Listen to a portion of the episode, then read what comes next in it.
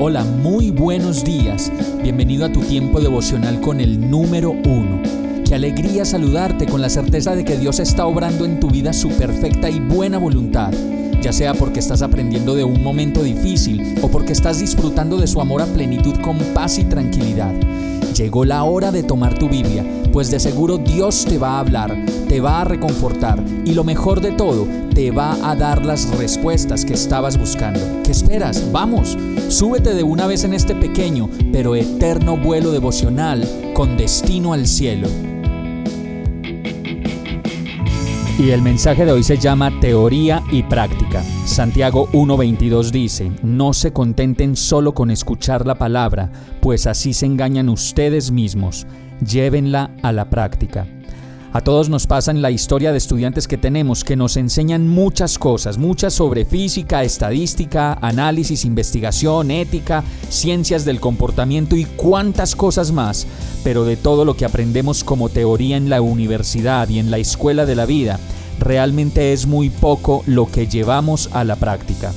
Nos podemos contentar con lo que dice esta palabra, con lo que escuchamos, pero finalmente ese contentamiento de escuchar las cosas que nos gustan no nos sirve de nada si no lo llevamos a la práctica.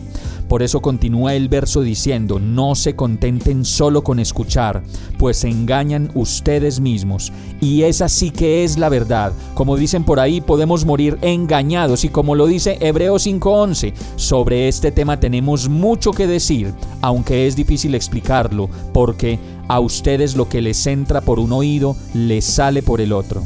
Yo creo que ninguno de nosotros, a decir verdad, quiere morir engañado y mucho menos sin entender las verdades de la vida que solo Dios nos enseña en su palabra. Por eso debemos llevarla a la práctica. Pero para poder hacerlo, debemos leerla o comenzar por comprar al menos una Biblia o conseguirla prestada y comenzar a descubrir en ella las verdades de la vida que debemos llevar a la práctica. Vamos a orar.